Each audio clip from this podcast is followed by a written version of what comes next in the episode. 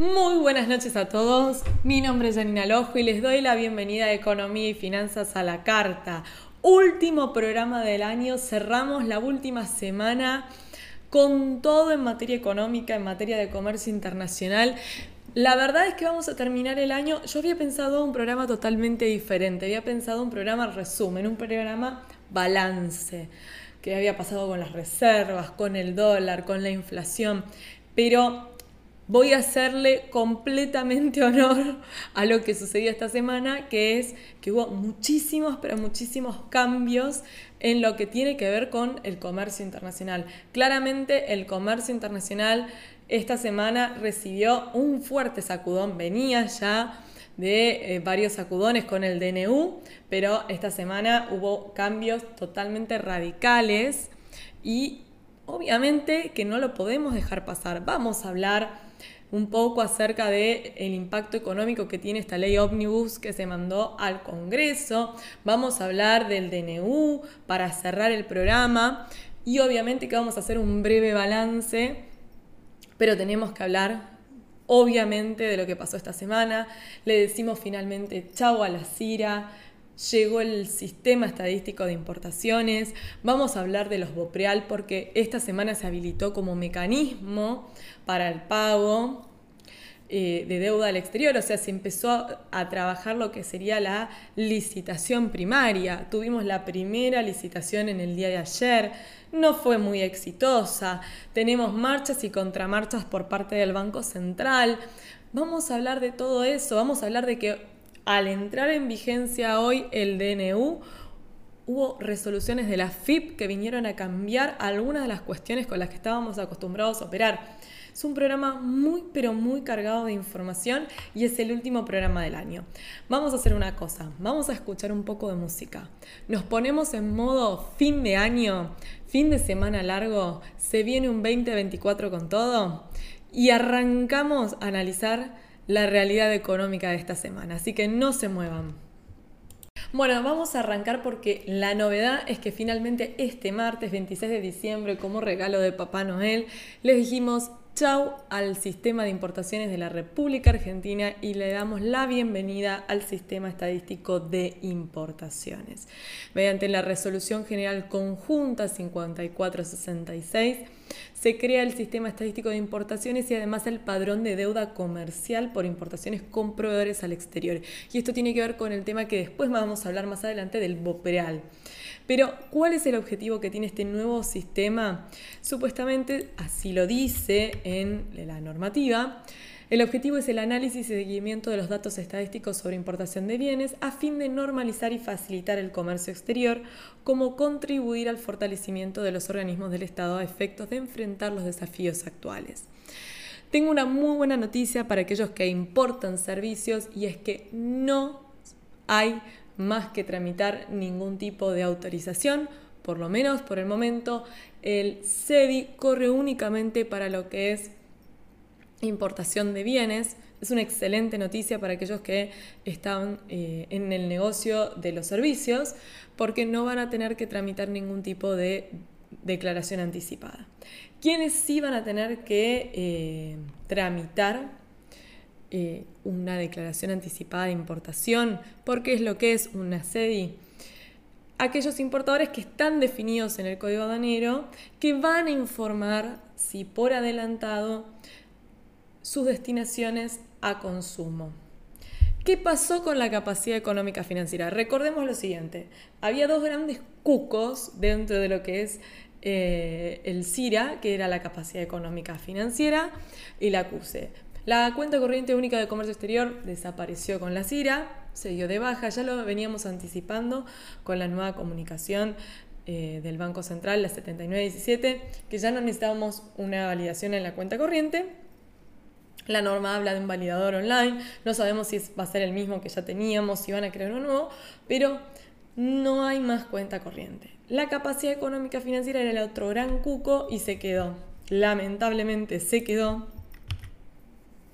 Lo único que sí, la resolución dice que, como hasta ahora, el momento de oficializar, se va a validar esta capacidad económica financiera a partir de los registros disponibles, la situación tributaria del contribuyente y En relación ¿sí? a lo que es la capacidad económica financiera, se supone que se va a transparentar los mecanismos de cálculo o se podría dar vuelta, o sea, nos van a decir cuánto tenemos disponible. Aún no hay una definición al respecto, son solamente rumores sobre qué puede pasar con la capacidad económica financiera. Sí sabemos que las destinaciones CEDIS que se estuvieron eh, solicitando en los últimos días estuvieron afectadas por la capacidad económica financiera, estuvieron saliendo error F24, todavía hay casos de CEF1, en general nos encontramos con exportadores que aunque sea por 100 o 170 dólares que les quedaron sin cerrar, tienen esa declaración pendiente, tienen ese cierre pendiente, ese permiso de embarque abierto y ahí tenemos problemas. ¿Cómo se va a cargar la destinación SEDI? Bueno, se va a hacer a través del kit Malvina. Y ahí nos metemos en una cosa que tiene que ver con todo el tema del DNU, porque el DNU nos habla sobre que ya no tenemos la obligatoriedad de tramitar nuestras importaciones a través de un despachante de aduana. Pero atención, el hecho que no sea obligatorio hacer una operación con un despachante de aduana no implica que no sea necesario. La verdad es que hace muchos años que estoy en comercio internacional y yo no me imaginaría no estar trabajando con un despachante de aduana. Creo que es el mejor momento para que todos los actores del comercio exterior, importadores, exportadores, despachantes de aduana, agentes de carga, auxiliares, inclusive las entidades financieras, trabajemos mancomunadamente porque la situación en la cual quedamos después de este fatídico 2023 ha sido terrible y solamente en la unión que eh, podemos lograr entre todos vamos a lograr salir adelante. Y en eso también hay que incluir a las entidades estatales. ¿A qué me refiero? Necesitamos también trabajar mancomunadamente con el Banco Central, con la Secretaría de Comercio, con la FIP, con la aduana. De parte de ellos, cuestiones de comunicación, eh, atención, todo lo que se pueda hacer para que el comercio exterior vuelva a fluir, vuelva a ser un motor que impulsa la economía argentina, como siempre lo fue, como siempre debió haberlo sido. Novedades que trae el sistema de estadístico de importaciones. Bueno, hasta ahora siempre teníamos declaraciones anticipadas que tenían una validez de 90 días y se prorrogaba por otros 90 días, pero en total sumaban 180. Bueno, ahora este tiene una validez de 360 días, no hay que hacer prórrogas, nada. Es más, con, 360 días, ¿quién necesita una prórroga? Habla de dos estados que puede tener el SEDI, que es el oficializado y el salida. La realidad es que van a permanecer como una especie de estado observado. ¿Cuáles SEDIs? Aquellas que tienen intervenciones previas. ¿Por qué? Porque los reglamentos técnicos no se fueron, como veníamos anticipando, aquellos reglamentos técnicos que están destinados a lo que es la custodia, la protección del consumidor por cuestiones ya sea de salud, de seguridad, fitosanitarias, esos se mantienen y es lógico, esos controles están en todas partes del mundo. La novedad es que a diferencia de la CIRA, que uno cuando la oficializaba no solo tenía que tener el certificado, ¿sí? Ya eh, obtenido, cargar ese número de certificado, cambiar el número de aprobación en, en lo que sería el, CIRA y el organismo que había, había dado ese certificado lo volvía a validar, acá al momento de oficializar solamente se requiere contar con el número de trámite ¿sí? Que se ha eh, iniciado. Es decir, yo tengo el número de trámite, comienzo el trámite de, mi reglamento técnico, voy al sistema, oficializo para oficializar la CIRA, pongo el número de trámite y la, la queda en stand-by hasta que el organismo interviniente me aprueba ese certificado y sigue en estado salida. ¿Qué pasa si nadie si yo tengo una sede y si nadie interviene, el plazo máximo que tiene cualquier organismo para hacer cualquier tipo de observación es 30 días. Si en 30 días nadie hizo ningún tipo de observación, el CEDI se aprueba de manera automática. Ustedes me preguntarán, ¿está sucediendo? Bueno, las CEDIs que se estuvieron presentando en los últimos dos días, ¿sí? Las series que se estuvieron presentando en los últimos dos días, salvo las que tenían reglamento técnico, todas en su totalidad, las que eran eh, sin reglamento técnico, se fueron aprobando. La mayoría de los despachantes con los que uno conversa te dicen, presenté 14 series y las 14 se me aprobaron, presenté 50, 35 se me aprobaron y las otras eran CDI con reglamento técnico. O sea que realmente el trámite es ágil, está respondiendo el sistema. Siguiendo en línea con eso, ¿Es necesario tener sí o sí un CEDI para poder hacer una destinación de importación? Sí. Yo podría embarcar sin tener el CEDI. Yo puedo poner una orden de compra sin tener un CEDI, pero para nacionalizar voy a necesitar tener un CEDI y lo voy a tener que aplicar. Obviamente quedaron operaciones exceptuadas, destinaciones eh, que están vinculadas con las muestras, donaciones, franquicias diplomáticas, mercaderías con franquicia de derechos y tributos, mercaderías ingresadas bajo el régimen courier y envíos postales, todo lo que tiene que ver con investigaciones científico-tecnológicas, específicamente las que hacen el certificado del artículo 4 de la ley 25.613 los bienes provenientes del área aduanera especial y aquellos que se vayan a ir al área aduanera especial, toda aquella mercadería que está dentro de lo que es la, eh, la resolución general 3628 tiene tolerancia, lo importante, tiene tolerancia a valor FOB del 7% en más y menos. Y en cantidad tiene un 7% más de tolerancia. Y para abajo no tiene límite. O sea, no tiene una tolerancia. Yo puedo traer de menos y no me va a generar un inconveniente.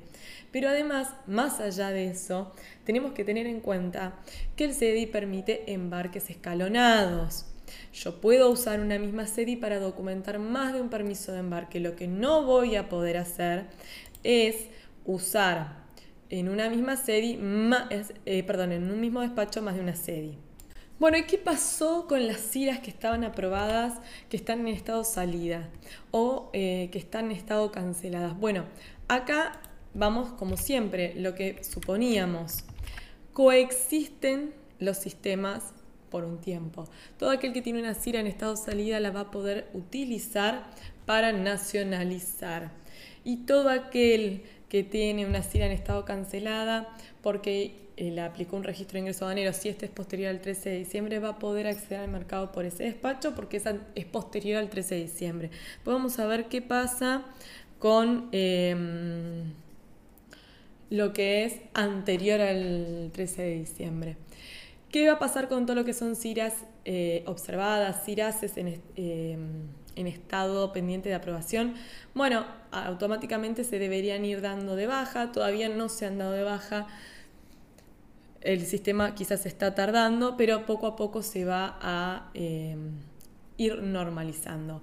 Como importante también vamos a señalar, se eliminaron las licencias de importación. No es poco, al contrario, es bastante se eliminaron las licencias de importación. Así que un cambio radical. Ustedes me preguntarán, ¿tengo que seguir declarando al momento de hacer la, la destinación SERI cómo la voy a pagar? Sí, los códigos se mantuvieron, eso no hubo ningún tipo de modificación y tiene lógica, porque si bien ustedes me van a decir, hoy no puedo pagar si no es diferido, no, técnicamente no, porque vos podrías pagar con fondos propios, aunque no tengas un beneficio, pero podrías optar por hacerlo. Podrías eh, usar una línea de crédito en el exterior, podrías usar fondos de libre disponibilidad en el exterior. Y además, el día de mañana, cuando la situación se normalice, volverían, esperemos, los pagos anticipados, los pagos vista. Entonces, los códigos conceptos tienen que estar ahí, se tienen que poder usar. Yo les dije que tenemos que hablar de otra cuestión, que es qué va a pasar con todo lo que tiene que ver con la deuda, con este padrón de deuda comercial por importaciones que se creó en simultáneo con el sistema de importaciones. Así que, si les parece bien, hacemos un brevísimo corte y ya seguimos hablando de más economía y finanzas a la carta. No se muevan. Bueno, seguimos con más economía y finanzas a la carta y yo les dije, tenemos mucho para hablar. ¿Por qué? Porque tenemos pendiente el tema de las deudas, porque todo lo que se em, documentó, todo lo que cuenta con registro de ingreso aduanero hasta el 12 de diciembre, no se está pudiendo pagar.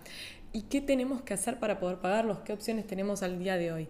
Bueno, en primer lugar sabemos que por más que la operación haya sido solicitada con dólares propios, no se puede pagar. Lo que nació con el sistema estadístico de importaciones fue el padrón ¿sí? de deuda comercial por importaciones con proveedores del exterior. ¿Quiénes deberían inscribirse? Todos aquellos que tengan deuda comercial por importaciones de bienes y o servicios van a hacer una declaración jurada en este padrón. Muchos consultan dónde está el padrón. ¿Es un aplicativo que tengo que descargar? No. Entran a la FIP con el quit y la clave fiscal del importador, lo buscan, se llama declaración jurada de deuda de importaciones, lo agregan y lo pueden empezar a utilizar. La verdad es que está trayendo muchos problemas la carga de la información porque el formato es bastante especial, hay cuestiones, hay cuestiones particulares que no se han tenido en cuenta y que están generando que muchos importadores no puedan cargar todas sus deudas o se encuentren con inconvenientes para cargar sus deudas. En particular, por ejemplo, todo lo que tiene que ver con los servicios porque no hay fecha de acceso al mercado, eh, muchas IRACES que quedaron pendientes de aprobación, entonces no se puede validar el número. Veremos cómo la FIP lo va resolviendo en los próximos días, porque, y ahí digo porque, obviamente todo tiene un plazo. ¿Qué es lo que se considera deuda comercial? La resolución en sí misma dice considerar como tal todos los despachos a plaza con o sin plazo vencido, de importaciones a consumo definitivas o temporales, declaraciones IRAS aprobadas en el marco de las excepciones previstas en los apartados 8 y 9 de lo que era la comunicación 7622 y todas las modificaciones que se le hicieron, las declaraciones particulares de importación dentro de lo que es la resolución general 3628. Muchos dicen, bueno, ¿Tengo un eh, ingreso aduanero, un CTFI, lo tengo que declarar? Sí. ¿Tengo un courier, lo puedo declarar? Sí. Ahí, ahí empiezan los problemas. ¿Por qué? Porque no tenemos fecha de ingreso, fecha de acceso al mercado, que es uno de los datos que pide la declaración jurada. Lo mismo, bueno, pasa con la... Eh, en los servicios. ¿sí? Los servicios, por más que tengan número de CIRASE, no tienen fecha de acceso al mercado, entonces tienen esos inconvenientes. Hay quienes dicen, bueno, pone la fecha de factura, pero hay que ver si el, sistema lo valida. La realidad es que vamos a tener que esperar que la FIP dé un poquito más de precisiones sobre este, eh, sobre este obviamente sobre este proceso de carga. ¿Por qué? Porque de supuesta disposición, que fue el miércoles, el martes ya a la tarde estaba, pero el miércoles empezó a estar más operativo. Eh, son 15 días corridos de plazo, el sistema falla, se cae, no funciona, así que es probable que en breve se anuncie una prórroga para que los importadores carguen sus datos. Recuerden que toda declaración que se hace en este padrón es una declaración jurada y por tanto puede acarrear sanciones administrativas si uno las falseara. Ahora, si ustedes no declaran, no están obligados, no es compulsivo, no es que yo estoy obligado a declarar. Si no declaro, después no puedo acceder a ningún mecanismo que el Estado ponga a disposición para resolver el problema de la deuda. Que hasta hoy únicamente es el BOPREAL, pero no sabemos más adelante qué puede pasar, si van a dar algún otro mecanismo o no. Entonces, visto y considerando de que no me acarrea ningún inconveniente o no me obliga a nada a declarar la deuda, la deuda ya está declarada o reconocida en el relevamiento de activos y pasivos, por lo menos lo que ya está vencido, lo que todavía no está vencido se va a declarar en el próximo trimestre. Entonces, básicamente es volver a cargar información que ya está, que ya la tiene sí el Estado, con algunos beneficios, como por ejemplo que me dice que yo puedo reconocer que hay una deuda que tengo declarada que ya la pagué. ¿Cuál sería el escenario? Por ejemplo, importadores que tenían despachos con giro de divisas y tuvieron que en el proceso acceder al mercado financiero, hacer contado con liquidación para pagarle a su proveedor porque no tenían más tiempo para demorar la deuda. Y el sistema permite darle de baja ahí a la deuda. Veremos después cómo se cruza esa información con el relevamiento de activos y pasivos. Obviamente que la declaración permite hacer rectificativas dentro de los tres días por un error, pero ¿para qué es todo esto? Para poder pagar la deuda, para poder acceder al BOPREAL. La semana pasada hablamos sobre que el BOPREAL nos permitía pagar impuestos, esta semana la FIP reglamentó, ¿sí? o presentó todo lo que tiene que ver con la reglamentación del BOPREAL para lo que es el pago de impuestos. Pero lo más importante, lo más interesante es lo que publicó eh, el viernes por la tarde el Banco Central con relación al pago propiamente dicho de la deuda y las licitaciones. La verdad es que estamos todos muy ansiosos por conocer cómo se va a implementar.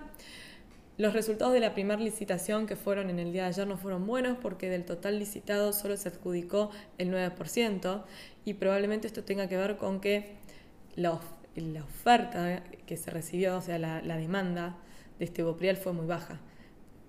No es que el Estado no quiso adjudicar, sino que probablemente no tuvo suficientes oferentes. 9% de lo licitado ¿sí? se adjudicó. Nada. Nada fue lo que se adjudicó. Antes que nada, vuelvo a repetir lo que ya en otras oportunidades repetí y, y lo voy a seguir machacando, que es por favor no hablemos de estatización de deuda, porque este Bopreal lejos está de ser una estatización de deuda. Estatización de deuda sería si el Estado se hiciera cargo de pagarle a mi proveedor y yo no tuviese que incurrir ningún costo. Pero los importadores tienen que poner los pesos para comprar esos bonos y hoy día es bastante difícil que puedan pagarle en el corto plazo con esos bonos a su proveedor, porque los mecanismos que hay disponibles para cancelarlos son muy complejos y es muy difícil de que en el cortísimo plazo uno pueda acceder al mercado para pagarle a un, a un proveedor en el exterior. Así que no es una estatización de deuda, el Estado no le va a pagar por mí a mi proveedor en el exterior, eso es una falacia completa. El importador tiene que poner los pesos al tipo de cambio de hoy, ah, tiene una fecha que le dan como beneficio no pagar impuesto país, después cuando suscriba hasta va a pagar impuesto país por la suscripción del bono. Y después va a tener que ver cómo hace para que el proveedor reciba el pago que se le adeuda, ya sea porque lo liquida en el mercado secundario, porque cobra las amortizaciones de capital, pero lejos, lejos está de ser una estatización de deuda. Si les parece, como es un tema bastante largo y no da para cortarlo en el medio, hacemos un breve corte. Y cuando volvemos nos vamos a poner a explicar los Bopreal en más detalle de qué se tratan, cómo amortizan, qué características tienen y cómo se podrían utilizar para cancelar, por lo menos hasta el día de hoy, la deuda que tenemos al exterior. Así que no se muevan que ya seguimos con más economía y finanzas a la carta. Estamos de regreso en Economía y Finanzas a la Carta y vamos a hablar del Bopreal cuáles son las normas que eh, están vinculadas con este eh, BOPREAL, con este bono para la reconstrucción de la Argentina libre, como se dio a llamar. Bueno, son muchas ya a esta altura. Imagínense que ayer hubo dos que salieron prácticamente eh, en simultáneo, porque una salió a enmendar a la otra. Así que si ustedes tienen ganas de ir buscando la normativa, ponerse en tema, tienen que leer la comunicación 7918, 7925, 7935, la B 12695, la C 96 983, el decreto 72 barra 2023 y hay una resolución general de la FIP que nos habla, que nos presenta cómo va a funcionar el, el BOPREAL para el pago de impuestos. Pero para tanto hoy no vamos a llegar, vamos a explicar un poquito acerca de este bono. Como les adelanté antes, ustedes los van a, si son importadores y están con una deuda por importación de bienes y o servicios, hasta el 12 de diciembre van a poder suscribir este bono. La suscripción se hace en pesos. El instrumento está denominado y es pagadero en dólares. Se hace un boleto técnico. ¿Quién hace el boleto técnico? Pregunta siempre la entidad financiera y es la manera. ¿Cómo yo adquiero ese, ese bono? Yo voy a tener que pedirle a mi entidad financiera que licite ¿sí? por mí y si me lo adjudican, él va a hacer la suscripción de ese bono. Yo voy a poder liquidar ese bono en el mercado secundario en determinadas en condiciones y para determinados eh, bonos sí, en otros casos no. ¿Cuál es el bono que se está, que se está licitando ahora? El Bopreal Serie 1. Hay una Serie 2 y una Serie 3. Lo que comunicó el Banco Central es que a medida que se vaya canalizando una porción significativa del stock de deuda comercial por la serie 1, va a disminuir la necesidad de adjudicar serie 2 y serie 3. Veremos cuándo salen a licitar, porque por el momento la licitación que está vigente y de la que se sabe es de la serie 1. La serie 1 es la que tiene mayor vencimiento, que es el octubre, 31 de octubre del 2027. Fíjense, para los que estaban diciendo que estatizaban la deuda de los importadores, cuán lejos estamos de eso si les estamos pidiendo que asuman un compromiso, o sea, que posdaten los compromisos asumidos hasta el 31 de octubre del 2027. Todo no va a pagar nada.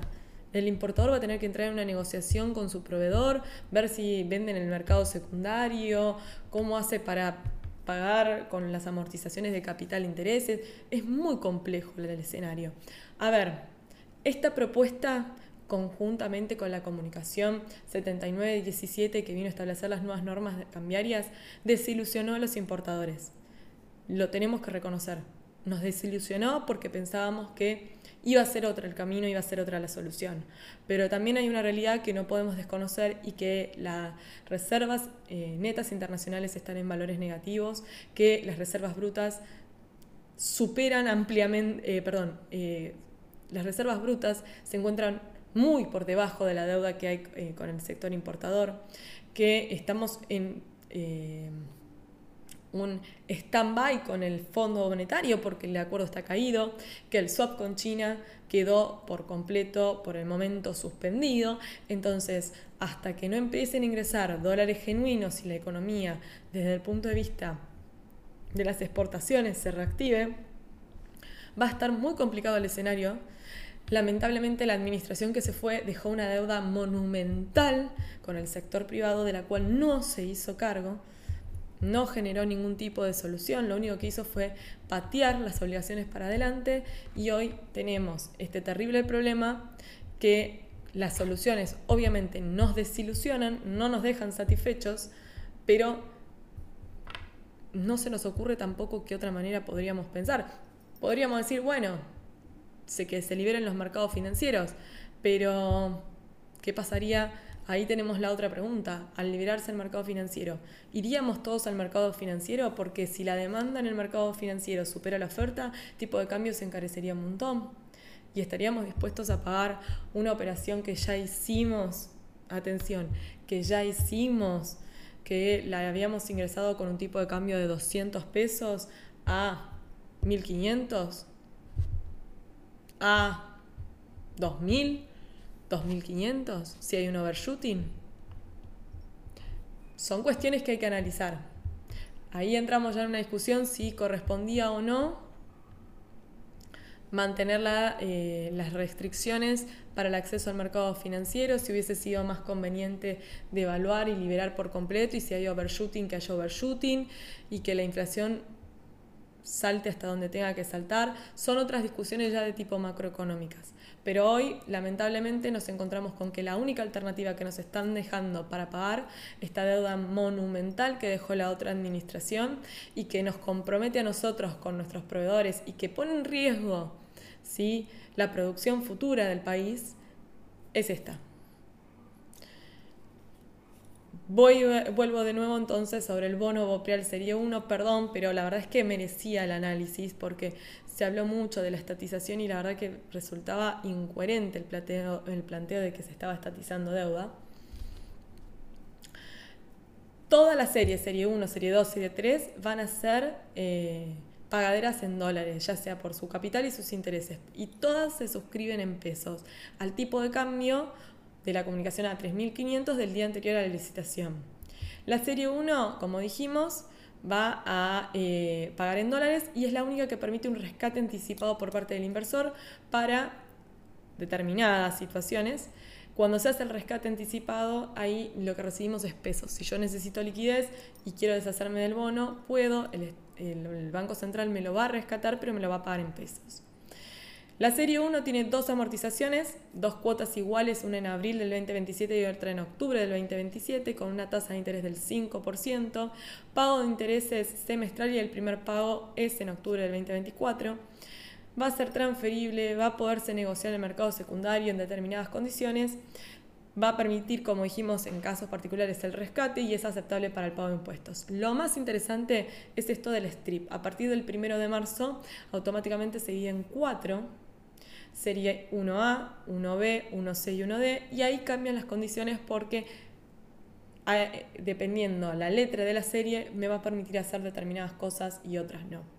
La serie 2 sería la que tiene vencimiento al 2025, sería con amortizaciones de capital 12 cuotas mensuales de junio al 2024 a junio al 2025, no paga intereses, es transferible pero no va a poder eh, negociarse en el mercado secundario, no permite el rescate anticipado y no es aceptable para pagos de impuestos. La serie 3 que sería con vencimiento el 31 de mayo del 2026. Tendría tres cuotas trimestrales de amortización de capital, noviembre 2025, febrero 2026, mayo 2026. Pago de intereses 3% con, con frecuencia trimestral, primer pago agosto del 2024. Ese sí sería transferible y cotizaría, pero no, se, no sería aceptable para el rescate anticipado ni para eh, lo que es pago de impuestos. Vuelvo sobre el Bopreal Serie 1, que es el que se licitó esta semana. Será, eh, supuestamente, irá eh, licitándose de manera eh, periódica, dos veces por semana hasta finales de enero del 2024.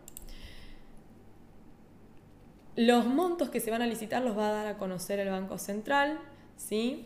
Y vamos a hablar de esto de la, de la división automática. O sea, el 1 de marzo se hace un strip, ¿sí? Y hay beneficios que tiene el bono que solo lo van a conservar la serie 1A, 1B y 1C, que equivalen al 70% del total de la serie. Uno es que el rescate anticipado y la otra que son elegibles para el pago de las obligaciones eh, impositivas. Hasta el 31 de enero del 2024, según comunicó ayer el Banco Central con una rectificación que, que hizo, tenemos dos beneficios. Si suscribimos, vamos a hacerlo a alícuota reducida del impuesto país, que es el 0%. Luego de eso, vamos a tener que pagar el impuesto país, si suscribimos después del 31 de enero, el impuesto país que le corresponde a la posición arancelaria o al servicio. Y una autorización excepcional para acceder al mercado de cambios a partir del 1 de febrero para pagar importaciones de bienes y o servicios por hasta el 5% del valor total de los títulos Vaprial Serie 1 adquiridos en licitación primaria siempre y cuando se haya. Eh, tomado participación, o sea, se haya suscrito hasta no menos del 50% de la deuda que uno tiene. Lo digo distinto para que quizás quede más claro. Yo voy a poder acceder a este beneficio de pagar un 5% de mi deuda a partir del primero de febrero, sí, solo sí, como mínimo el 50% de lo que debo al exterior lo licité y lo suscribí en bonos Bopreal. Si yo suscribí solamente el 20% de lo que debo al exterior, mi total de deuda al exterior, este beneficio no lo tengo. Si suscribí el 100% lo tengo, ¿sí? Todo va a depender del porcentaje. Obviamente que hay un montón de requisitos que hay que cumplir, eh, tanto para bienes, tanto para demostrar la deuda de bienes como para demostrar la, la deuda de servicios. Acá vamos a meternos en algo. Lo que nos dice la norma importante es que esas amortizaciones que yo cobre de capital o intereses las voy a poder usar para pagarle a mi proveedor en el exterior mediante operaciones de canje o arbitraje, porque pueden ser en una moneda distinta al dólar. Y eso no me va a inhabilitar el acceso al mercado único y libre de cambios. ¿sí? Y hasta ayer me decían que yo podía liquidarlo en el mercado secundario o transferirlo ¿sí? a mi proveedor al exterior y que esa operación, como yo la iba a hacer con el Bopreal, no me iba a generar una inhabilitación para acceder al mercado único y libre de cambios. Eso cambió ayer, porque ayer lo que nos dijeron es, solamente no me va a inhabilitar si yo concreto la operación, ya sea la transferencia al exterior de los títulos o hago la liquidación en el mercado secundario a partir del 1 de abril y además cumplo con una condición que dice que el valor del mercado de estas operaciones no supere a la diferencia entre el valor obtenido por la venta con liquidación en moneda extranjera en el exterior de los bonos adquiridos en suscripción primaria y su valor nominal si el primero resultase menor. Entonces, ¿cómo pago al exterior si compro un bono, si me hago de un bono bopreal, si suscribo un bono bopreal? O pago con las amortizaciones de capital intereses, o hablo con mi proveedor y le ofrezco transferirle el bono y que él se vaya cobrando las amortizaciones y de esa manera vaya cobrando la deuda. O me doy vuelta y liquido en el mercado secundario esa operación. Ahí surgió una cuestión. Si hago la operación a través de lo que sería el dólar bolsa, el famoso MEP, no puedo, o sea, me quedo afuera del mercado único y libre de cambios. La única manera en la cual yo podría hacer esta operación, transferirle a mi proveedor y no quedarme afuera del mercado único y libre de cambios, es si hiciera contado con liquidación.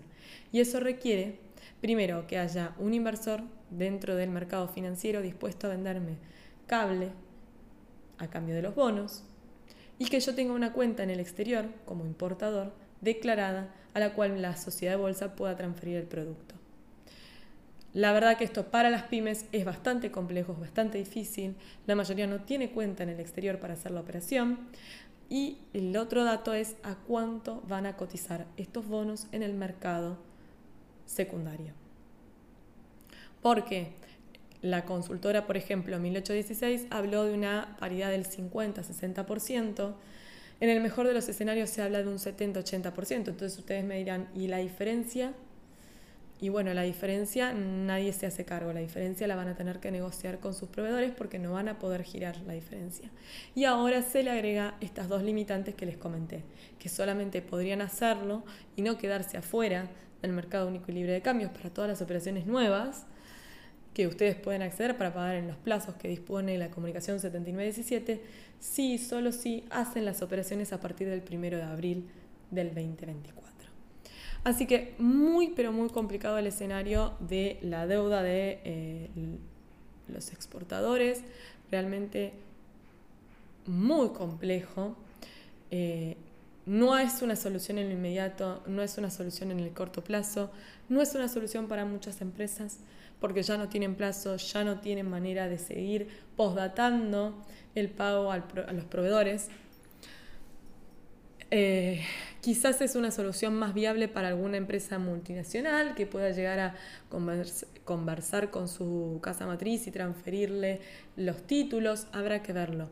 Hoy es un escenario muy complejo que no resulta muy atractivo para las pymes. Veremos si más adelante la situación mejora y se abren otras oportunidades, otras herramientas, otros... Eh, instrumentos. La serie 2 quizás es más atractiva para una pyme porque tiene pagos mensuales eh, y podría uno hablar con su proveedor diciéndole, mira, te voy a ir haciendo todos los meses un pago. Así que habría que esperar y ver cómo se van dando los acontecimientos, pero dentro de las buenas noticias que teníamos esta semana para el comercio exterior, que era, bueno, la eliminación de las... Eh, de las licencias, este nuevo sistema estadístico, el tema de la deuda es algo no positivo, es algo bastante negativo, es algo que todavía sigue sin resolverse, por lo menos para la mayoría de las pymes argentinas que hoy están muy, pero muy complicadas. Vamos a hacer un breve corte y ya seguimos con más economía y finanzas a la carta, no se muevan. Bueno, y vamos a hablar un poquito de la ley ómnibus, vamos a hablar del tema del DNU, el DNU que eh, ya adelantamos la semana pasada, entró en vigencia esta semana, específicamente hoy. Por lo tanto, hay un montón de eh, cuestiones que acaban de ser desreguladas. Si ustedes son de leer con em, asiduidad el eh, boletín oficial, habrán notado que hubo una serie de publicaciones de parte de la FIP vinculadas con, por ejemplo, lo que es los registros especiales aduaneros. Recordemos que el DNU cambia los requisitos para el, para el registro de eh, lo que es importador, exportador y de despachante de aduana. Tanto los, en cierta manera desaparecen los registros, ¿sí? desaparece el registro de importador, el registro de, eh, de despachante. Esto ha generado muchísimo, muchísimo descontento y la verdad es que ahí podemos hacer un, un stand-by y analizar las, cosas siendo, eh, honestos. Volviendo a decir lo mismo que dijimos al principio. Aquel que hace mucho que está en comercio exterior difícilmente se puede imaginar trabajar sin tener un despachante como aliado. ¿Por qué? Porque el nivel de conocimiento técnico que, requiere la operatoria aduanera eh, es complejo y necesita de conocimientos específicos. A ver, todos estamos a favor de la desregularización de la economía, de simplificar los procesos, pero como eh, cualquier profesional hay que valorar los conocimientos y las técnicas adquiridas. Si uno es un importador y quiere tomar la decisión de hacer la operatoria aduanera por sí mismo, puede hacerlo. Mm, es, una, es, eh, es quizás una posibilidad, pero esa persona tiene que ser consciente y se le tiene que advertir de los riesgos que tiene implícitos de, aceptar hacer la operación por sí solo, sin los conocimientos necesarios para hacer una correcta clasificación aduanera, selección del régimen, de conocer los detalles, de entender cómo funciona, ¿sí? Creo que eh, en lo que respecta a materia de código aduanero, y esto obviamente es una opinión personal, completamente personal, el eh, apartado de lo que es el código aduanero dentro del decreto de necesidad y urgencia no era ni necesario ni urgente. Había un proyecto de ley que se había presentado en eh, lo que es la Cámara de Diputados a principios del 2023, lo había presentado el interbloque de Juntos por el Cambio, específicamente eh, María Eugenia Vidal, que estaba destinado a tratar la modificación del código aduanero, un código aduanero que está elaborado hace muchos años, que necesitaba ayornarse, que necesitaba desregular determinadas operaciones y simplificar procesos, pero que me parece merecía un debate y un estudio profundo no, no sé si tanto de los diputados y senadores, sino de quienes son los actores principales, quienes operan todos los días en el comercio internacional, quienes son las figuras claves, sean importadores, sean exportadores, etc. Eh, que un importador pueda realizar por sí mismo una, operación es válido, lo que sí eh, quizás que una persona que no demuestre conocimiento técnico pueda actuar como despachante, es donde empiezan los inconvenientes. Donde uno dice, a ver, no cualquiera puede ser escribano, tiene que demostrar que puede ser escribano. No cualquiera puede ser em, contador, demuestra que, tiene los conocimientos para ser contador. No cualquiera puede ser abogado, tiene que demostrar que tiene los conocimientos para ejercer como abogado. Bueno, en general casi todas las profesiones pasa lo mismo. Hay que demostrar el conocimiento para poder ejercerla. Así que quizás desde ese punto de vista esa parte no era ni necesaria ni urgente y se podía haber puesto, por ejemplo, dentro de la ley Omnibus y habilitar el debate para modificar el código aduanero con la discusión de las partes. Eliminar las provisiones económicas eh, a las importaciones y a las exportaciones de manera arbitraria por parte del Poder Ejecutivo es algo que aplaudimos todos y de pie, porque obviamente de que el Poder Ejecutivo pueda determinar que algo puede o no puede ser importado o exportado es una arbitrariedad total que no debería poder hacerlo el Poder Ejecutivo y eso sí se aplaude de pie. Interesante es la postura que se adoptó con respecto a lo que son eh, las eh, retenciones, todo lo que es derechos de exportación. Eso ya pasó a estar dentro de lo que es la ley ómnibus. O sea, la ley ómnibus se va a tratar eh, la modificación de las alícuotas y ahí ya nos metemos en algo bastante específico. Por ejemplo, todo lo que son exportaciones manufactureras van a pagar un 15% de derechos de exportación, cuando hoy los insumos básicos pagan 4,5%, los insumos elaborados 3% y algunos bienes finales ¿sí? Por el incremental exportado pagaban cero, ¿sí? Eh, todo lo que es tabaco va a pagar más impuestos internos, algo que era ya eh, esperado. Después, por ejemplo, lo que es agro, vamos a ver que se sube las retenciones del trigo, el maíz y el girasol al 15%. Las cerealeras van a ver eh, que van a, los derivados de la soja pasan del 31 al 33. Esto se hizo para que otras economías regionales se pudieran mantener al cero. Lo mismo pasó con lo que es vitivinícola, que se lo lleva al 8%. Eh, pesca va a pasar a tributar el 15%. ¿Qué pasa con lo que es petrolera y minería? Algo que decimos que es, está en auge. Bueno, las exportaciones van a seguir tributando eh, en 8% de lo que es minería y hidrocarburos. Y eh, es importante esto porque, bueno, si queremos atraer eh, inversores, obviamente hay que hacer un análisis del costo-beneficio y subirle las retenciones no hubiese sido eh, una buena decisión. En el caso de lo que es FinTech, ahí, bueno, vemos que se las habilitó a recibir cuentas sueldos, se las habilitó a emitir tarjetas de crédito. Eso es un cambio bastante eh, sustancial, bastante eh, innovador y podemos decir que va a obligar a lo que es entidades financieras tradicionales a competir con otro tipo de entidades con una estructura completamente diferente. Obviamente el proyecto de ley que se envió al Congreso abarca muchos temas, pero muchísimos temas. Tenemos, por ejemplo, la privatización de empresas estatales. Es muy grande eh, la cantidad de empresas estatales que se listaron para eh, lo que sería la privatización. Veremos qué sucede con eso. Obviamente, a ver, vamos a eh, ver una negociación bastante fuerte dentro del Congreso. Hay cambios en, eh, por ejemplo, lo que tiene que ver con materia de combustibles, porque el Estado ya no va a poder tener control sobre los precios. Atención. Y eh, en el caso, esto es muy importante, en el caso de que las em, empresas estatales van a poder vender únicamente a valores que sean similares a los internacionales.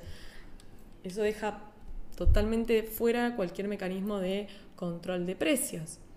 Tarifas. Tarifas de servicio, ahí nos vamos a lo que sería liberar todo lo que tiene que ver con precios de luz, gas, y de esa manera acelerar lo que serían inversiones de...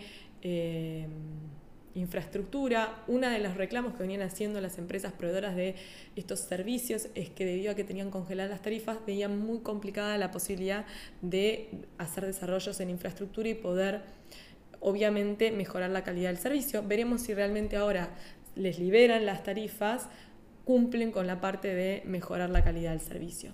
También se modificaría el régimen jubilatorio, se eliminaría la actual fórmula de movilidad previsional, donde cada tres meses se les ajustan los, saberes a todo lo que jubilados, pensionados y beneficiarios del sistema de seguridad social. Obviamente esto se va a, en forma transitoria, reemplazar por aumentos definidos por el, eh, por el Poder Ejecutivo y se va a tener que sancionar un nuevo régimen de movilidad. Eso va a llevar a una discusión bastante importante. Yendo nuevamente a lo que es comercio exterior, nos vamos a lo que es franquicias. ¿Se acuerdan que uno puede traer hasta 500 dólares en productos importados para uso personal y después 50% se paga de derechos? Bueno, eso se eliminaría, no pagaría ningún tipo de tributo. También se habla de eliminar todo lo que tiene que ver con las franquicias cuando uno viene de viaje, el régimen de equipaje.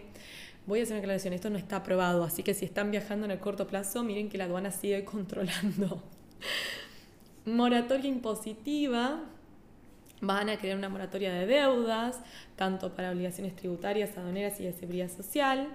Todo lo que esté vencido al 30 de noviembre. Va a haber un blanqueo donde se habla de que hasta 100 mil dólares no se pagaría ningún tipo de impuesto y em, también se plantea después una escala ¿sí? de la tasa en función de cuánto antes uno se adhiera a ese blanqueo. Se va a plantear una reducción eh, paulatina de eh, la alícuota de bienes personales. No se habló eh, de lo que es ganancias, por lo menos en el proyecto de ley. Va a haber un blanqueo laboral que contempla a aquellos trabajadores que quieran regularizar relaciones laborales vigentes. También el tema de lo que tiene que ver con los pasajes de eh, micro y avión, donde habla de que la Secretaría de Turismo no va a poder fijar más tarifas de precios y servicios. Obviamente ya tenemos que el DNU dejó fuera de eh, vigencia la ley de alquileres. Hoy no hay una ley de alquileres, se reemplazó por un mecanismo eh, donde las partes van a negociar como quieren. También tenemos que tener en cuenta que se va a ir por una reforma de todo lo que tiene que ver con los registros del automotor.